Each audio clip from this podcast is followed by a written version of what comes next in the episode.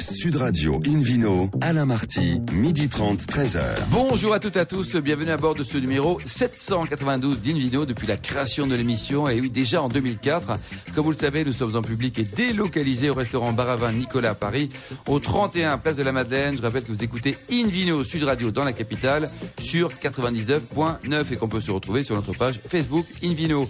Aujourd'hui, pour ce dernier week-end de 2018, et Sniff Sniff, un menu qui prêche comme d'habitude la consommation modérée et responsable avec euh, le pacherin du Vic Bill, le château de Tariquet, euh, le dernier livre de Sébastien Durand-Viel pour son guide excellent, le guide des vins des gouttes de Dieu édité chez Glénat et le Vino Quiz pour gagner les cadeaux en jouant sur invinoradio.fm. À mes côtés, Hélène Pio, Philippe Forbrac et Jacques-Olivier Pesme. Bonjour à tous les trois. Bonjour. Alors pour commencer cette émission, une vidéo sur radio retrouve Hélène Pio, journaliste au magazine Régal, pour rencontrer un homme formidable, un excellent, l'excellence de la Champagne. Stephen Leroux, qui c'est qui ce garçon alors? Eh bien, c'est le directeur exécutif du Champagne, Charles Heitzig.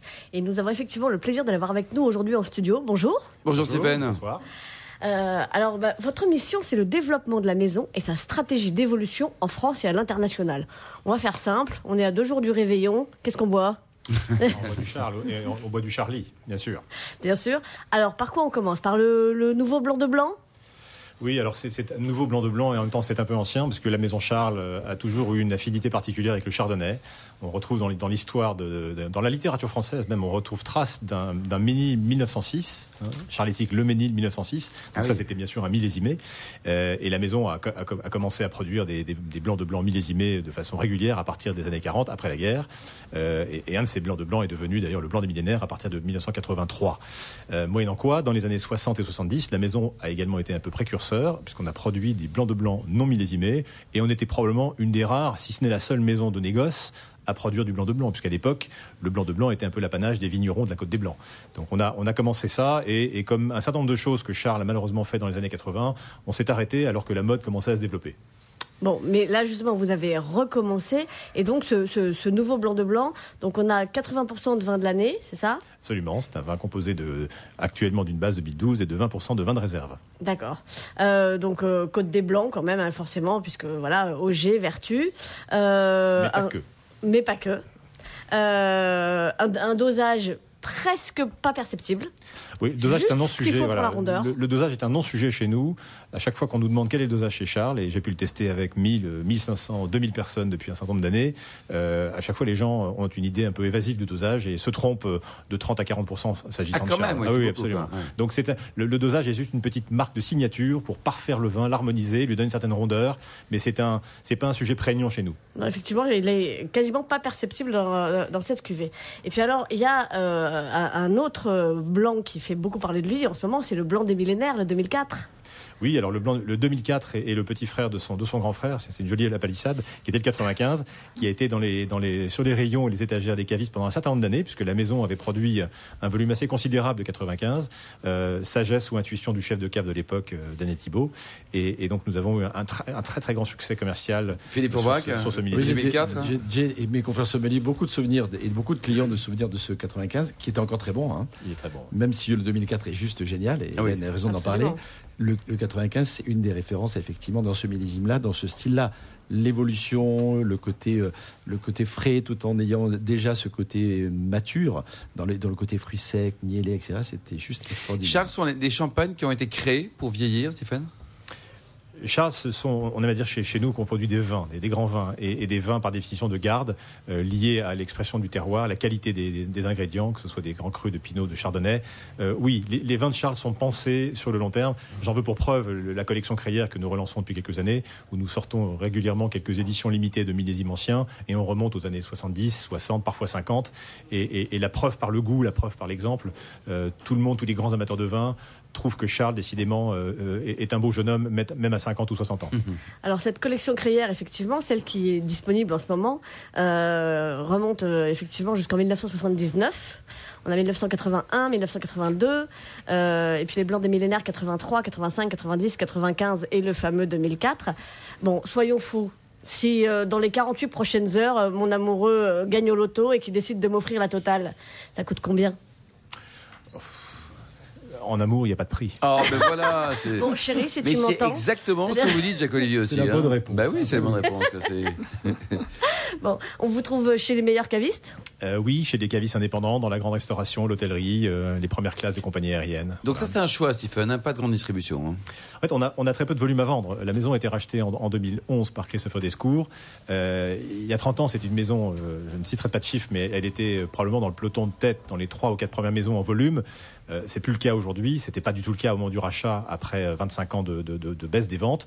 Nous sommes en fort redressement constant depuis depuis 5 ans maintenant, mais notre production est extrêmement limitée et nous avons un souci constant de la qualité. Donc, euh, au- détriment d'une certaine frustration de certains consommateurs et de clients, on est obligé de, de- limiter les ventes et il n'y en a pas pour tout le monde. Alors, on essaie effectivement d'être présent, que chacun en ait un peu, mais on peut pas être partout. Vous savez ce que c'est, Hélène, la gestion de la frustration? Hein bah, écoutez, euh, non, et je préfère ne pas le savoir en fait. Allez, Alors, euh, mais, je suis navrée que vous, vous soyez au courant. Euh, on, en profite pour saluer le chef de cave Cyril Brun, parce que c'est lui qui est à l'origine de, de toutes ces magnifiques cuvées.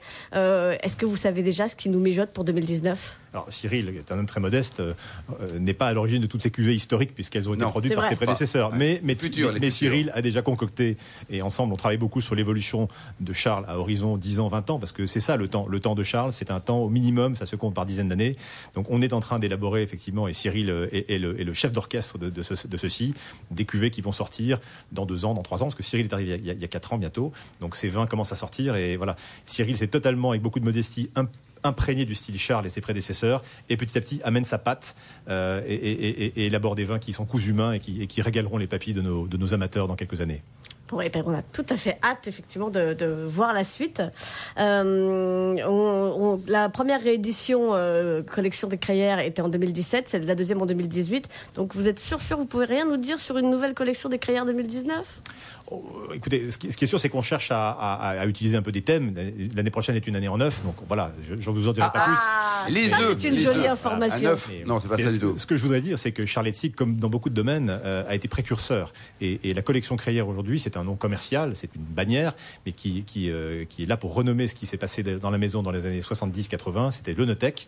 Et Charletti, qui était la première maison à sortir des Onotech Bon. déjà. Stephen, années 60. qu'est-ce que vous allez déguster dans deux jours là pour le 31 Euh, sans doute un. Avec sans- modération, sans- messieurs, Sans doute mais- pour commencer un brut réserve en magnum. Voilà. Pour D'accord. nous, c'est le, c'est, comme disent les Anglais, c'est le landmark, c'est Ouais. le vaisseau amiral, c'est le style de Charles. Et après, nous sommes, nous sommes le maître assembleur de la Champagne, ou un des maîtres assembleurs de la Champagne, et notre brut réserve en magnum est une, est un- est une, une pure merveille. Merci beaucoup Stephen Leroux, le, le patron de cette maison Charletier, qui Hélène Pure également. Merci. Une vidéo Sud Radio retrouve Philippe Aubrac, meilleur sommelier du monde pour nous parler. Alors nous sommes dans le sud-ouest aujourd'hui, non? C'est euh, Ah oui, hein, chez les vrais là. hein. Ouais, on est où exactement parce On est dans le. Gers, entre dans le, le- Gers. les Hautes-Pyrénées et les Pyrénées-Atlantiques. Je vais vous parler d'une petite appellation pas très connue finalement qui s'appelle Pacherinck du Vic-Bill.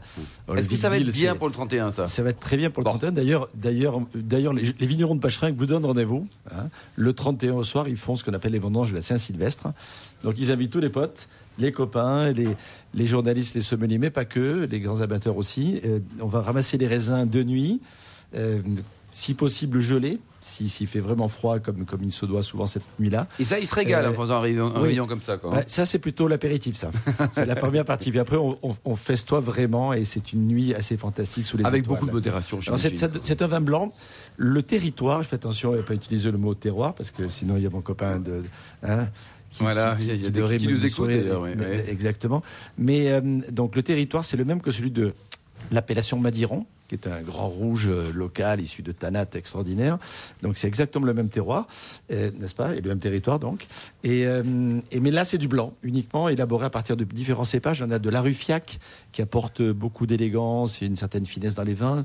Le petit Monsin qui est célèbre pour ses arômes floraux et, et- fruités. On a également un peu de Courbu qui apporte de la rondeur ou encore du Gros Monsin qui est intéressant pour la vivacité.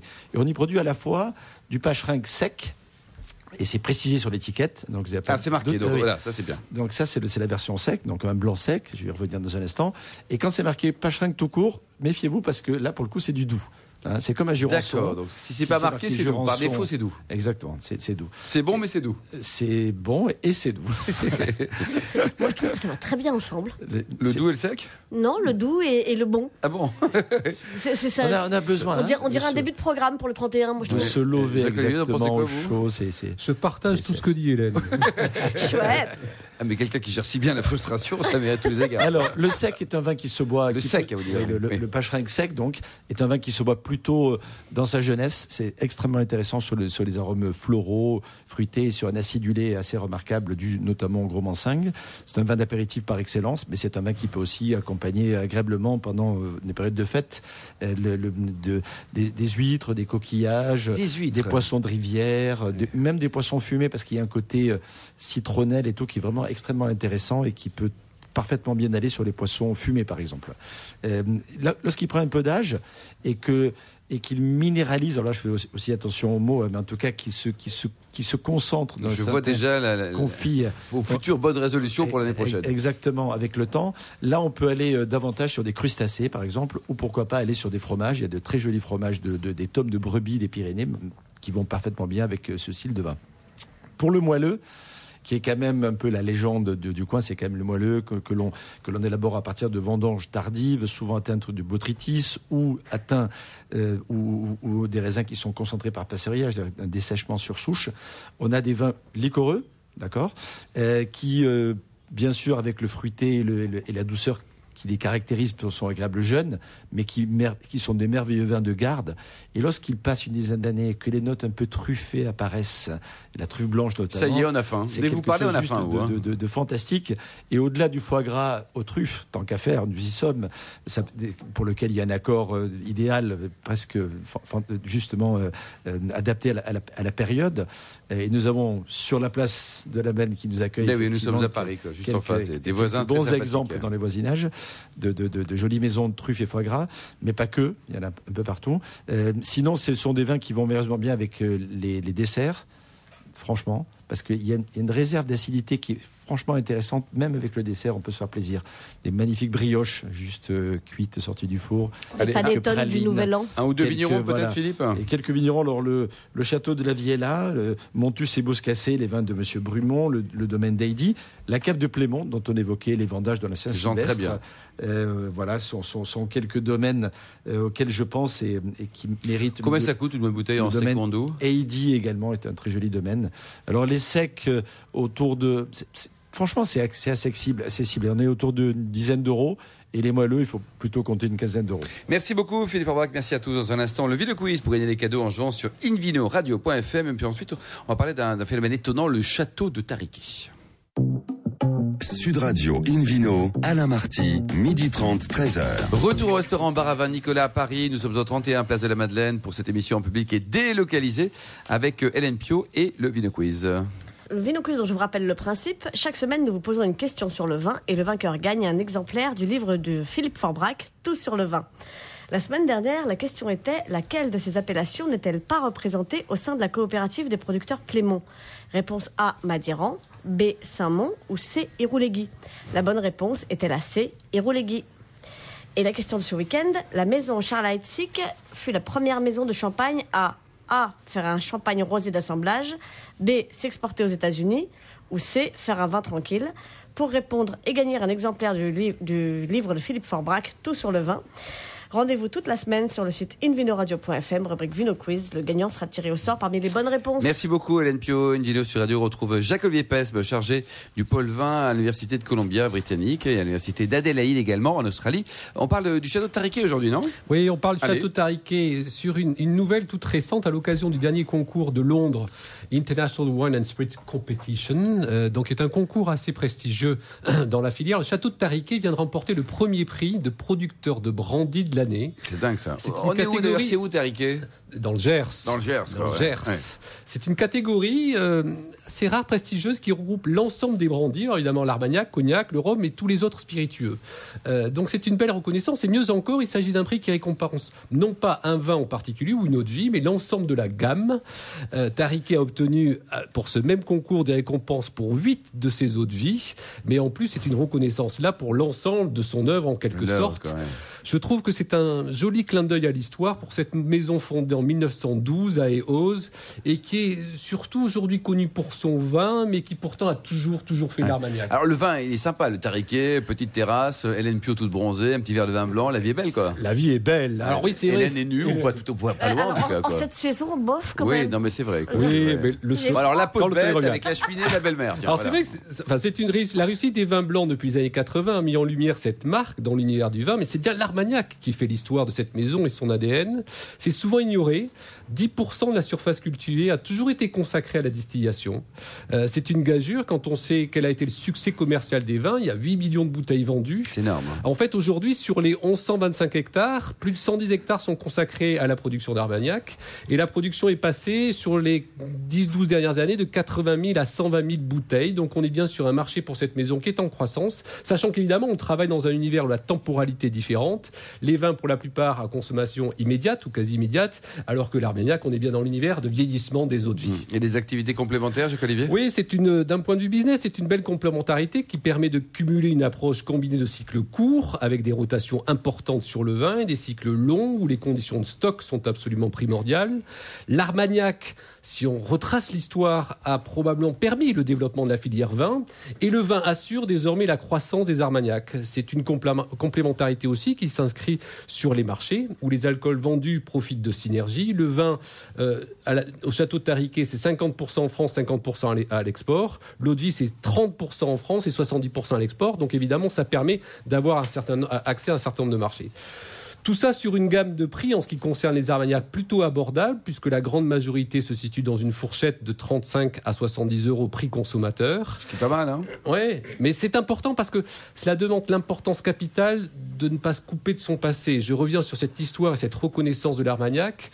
Euh, dans le cas de Château Tariquet, euh, c'est évidemment l'illustration de l'importance de ses racines qui ont fait l'histoire, qui ont fait le succès d'une affaire, ici en plus familiale.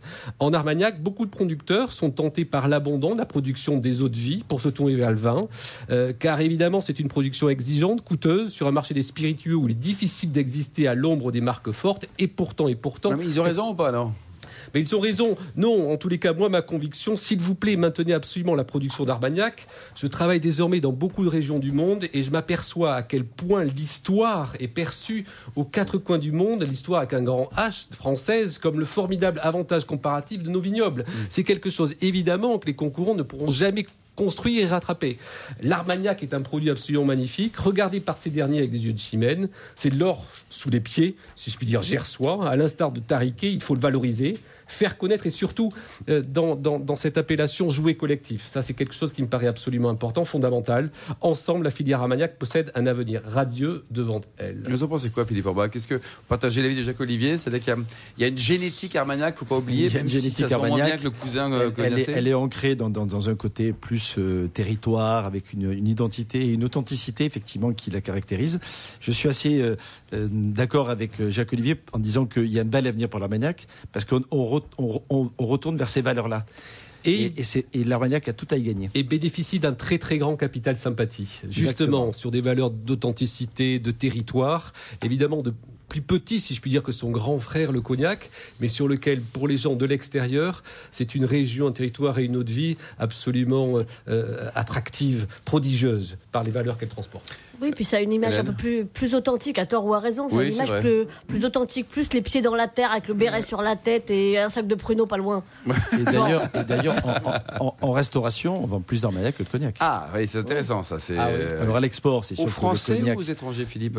Les deux. Les deux, Mais les les, deux. Français, c'est sûr, et les étrangers euh, sont, sont plus partagés. Et c'est Ouais. évidemment une excellente façon de terminer son prochain dîner dans deux jours. Voilà, avec modération, bien sûr. Quelques Merci, larmes Olivier. Pestre. Ah Merci beaucoup. Une vidéo au de Sud Radio retrouve Hélène Pio, euh, toujours journaliste au magazine Régal, qui accueille le cofondateur de l'Académie du vin de Paris, qui vient de sortir un bouquin qui pèse 784 kilos. Enfin, ils étaient quatre à l'écrire. C'est ça, et je me suis démis une épaule en l'apportant Mmh, en ouais, studio. ouais, donc je vous remercie, Sébastien Duranviel, bonjour. Bonjour. Vous avez effectivement euh, sorti un livre de euh, 450 pages. Ce sont les Euh, annexes. Sans les annexes. Euh, bon, il coûte 45 euros, mais rapporté au nombre de pages, Ah, c'est finalement, c'est donné. c'est- Ah bah, un excellent donné. cadeau pour le 31. Et euh, porter- effectivement, vous ne l'avez pas écrite mais- toute seule, c'est 450 pages. Euh, vous vous y êtes mis à 4, puisqu'il y a un certain David Cobold qui démarre dans la profession. Que l'on salue d'ailleurs. hein. Il Voilà. prépare le réveillon. Il prépare le réveillon. Il sera là demain. Allez. C'est ça Vous êtes arrivé de Euh, l'accueil- de l'accueillir ici, non, il me semble. Donc Oui, il faut oui. C'est ça. Euh, le journaliste Jacques Dupont, euh, qui est connu pour euh, sa longue carrière au point, Euh, et puis Laurent Qui est un petit peu moins connu parce que parce qu'il est planqué en Bourgogne, euh, mais qui était tout aussi talentueux que que, que vous trois. Euh, et alors, ce livre, Les Gouttes de Dieu. Bon, vous vous êtes pas pris pour Dieu, Non, non, pas encore, ça ne serait tardé. Vous marchez pas sur le vin, ça va pas cette fois. Très bien. Euh, alors, les, les- les- en fait, c'est le guide des vins des gouttes de Dieu, parce que les gouttes de Dieu, euh, pour les quelques personnes qui auraient dormi sur une île déserte depuis 10 ans et qui ne le sauraient pas, c'est le manga le plus populaire au monde euh, sur le vin. Bon, c'est un peu le premier aussi, et ça a longtemps été le seul. N'empêche que c'est le plus populaire quand même. Euh, il cumule des chiffres absolument incroyables. Euh, ça s'est vendu à plus de 10 millions d'exemplaires. Incroyable. 5 millions exclusivement au Japon, 1 million 200 000 en France. Euh, enfin, c'est vraiment euh, une, une série à succès. Euh, et euh, c'est l'histoire de deux frères qui euh, sont orphelins, qui, qui voilà, leur, leur père décède. Et euh, bah, je vous laisse raconter la Oui, suite après c'est tout, ça. Sébastien. C'est votre ou boulot Sébastien, là, finalement. oui, oui. Merci. Donc effectivement, c'est l'histoire d'un d'un héritage que vont chercher les deux fils, l'un naturel, l'un adoptif d'un grand critique, euh, œnologue très connu, et qui a une cave fabuleuse. Et donc autour, au cours des 44 tomes, ça va être la quête de des gouttes de Dieu, qui est une bouteille ultime. Hein. Celui qui découvrira les gouttes de Dieu euh, entrera en possession de l'héritage. Avant, il faut passer par une série d'énigmes intermédiaires qui sont les douze apôtres, qui sont douze grands vins. Et donc, ça va amener les deux héros à parcourir les vignobles du monde en quête de ces Oh là douze là. apôtres et des combien gouttes de, de, de- Dieu. de vins différents alors, Sébastien? Donc, euh, il y en a à peu près 500, 550 pages. Il y a 500 domaines qui sont présentés dans ce, dans ce tome. 500 domaines euh, avec à peu près deux tiers de vin français, ce qui représente à peu près le marché japonais. Enfin, c'est pas exactement les proportions. Euh, et on se balade donc euh, dans les grands domaines classiques, hein, les mythes, mais pas que, hein, puisqu'il n'y a pas que de domaines très connus, mais c'est on fait un tour de monde, un tour du monde plutôt sympathique. Alors c'est vrai qu'on peut s'interroger sur le succès. Hein, euh, pourquoi est-ce que ça marche? C'est des univers a priori qui n'ont pas grand-chose à voir. Hein. ouais. Donc ça marche au Japon, on peut comprendre, parce que le manga est une institution, que le vin est, est bien introduit dans la culture japonaise. En France, c'est un peu plus étonnant, mais faut savoir que le- la France est le deuxième marché du monde du, du manga aussi. Hein, on est des grands lecteurs. Vous êtes très manga, vous, euh, Hélène, ou pas? Euh, bon, pour qu'elle ait une armoire, c'est assez pratique. Ja- Jacques Olivier, vous êtes manga ou pas Pour moi, la lecture où on commence dites avec un non, Ouais, est votre- contre-intuitive, j'ai du mal. Votre côté Mon, bordelais. mon fils adore. Par contre, mon fils adore. Et vous, Philippe? C'est souvent écrit. c'est souvent. Oh, Par rapport au vin de Surette, vous êtes manga Non, ou non, pas alors J'aime j'aime bien feuilleter les mangas, mais j'ai du mal à lire parce que c'est écrit souvent trop petit. Ah oui, et c'est ça. Là, je suis dit, bien sûr. Pour suivre, c'est Ah, bon. vivement 2019. Mais Alors, alors, reviens à la- vous, Hélène. La bonne nouvelle, c'est que le guide des vins des gouttes de Dieu n'est pas un manga. Euh, voilà, il y a plein de textes à lire. C'est écrit assez gros pour Philippe Forbrac. Euh, et on commence Il y par a le, un par mot le par début. page. Que c'est lourd. Je constate. J'ai le livre sous les yeux, il est magnifique. Pour, pour Jacques-Olivier Pest, on commence par le début en plus. Non, donc mais c'est ce- formidable. Ce que je trouve absolument génial dans, dans, dans ces mangas, c'est le côté didactique. C'est-à-dire qu'au-delà de l'attrait qu'on peut avoir pour la BD, on apprend plein, plein, plein de Alors, choses. par exemple, on apprend quoi, Sébastien? Écoutez, alors, Dans Une votre des- livre, je une parle. des votre- clés du succès, je vais, je vais répondre, euh, ju- juste préciser que le- la clé du succès, c'est peut-être aussi la manière dont on parle du vin dans le manga. C'est pas technique, c'est pas protocolaire, c'est pas classique, c'est très intuitif. euh, parfois, ça laisse un peu songeur, hein, ça a l'air sceptique, mais je pense que c'est ça aussi qui a, qui fait que ça plaît, c'est que euh, beaucoup de parallèles avec la peinture, beaucoup de parallèles avec la musique, avec les paysages, hein, donc ça donne lieu à des évocations parfois un peu, un peu surprenantes, mais je pense que c'est pas du tout intimidant, hein, c'est facilement appropriable, et je pense que c'est quelque chose qui marche euh, aujourd'hui avec le vin, hein, c'est une manière de l'appréhender un peu plus, euh, un peu plus nouvelle et décontractée.